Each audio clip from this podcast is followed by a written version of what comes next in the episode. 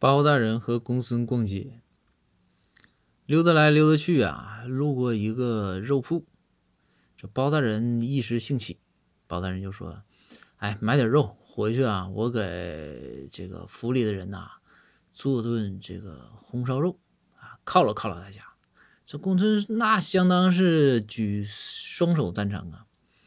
于是来到肉铺，说称了点肉，怎么也得有个十斤八斤的吧。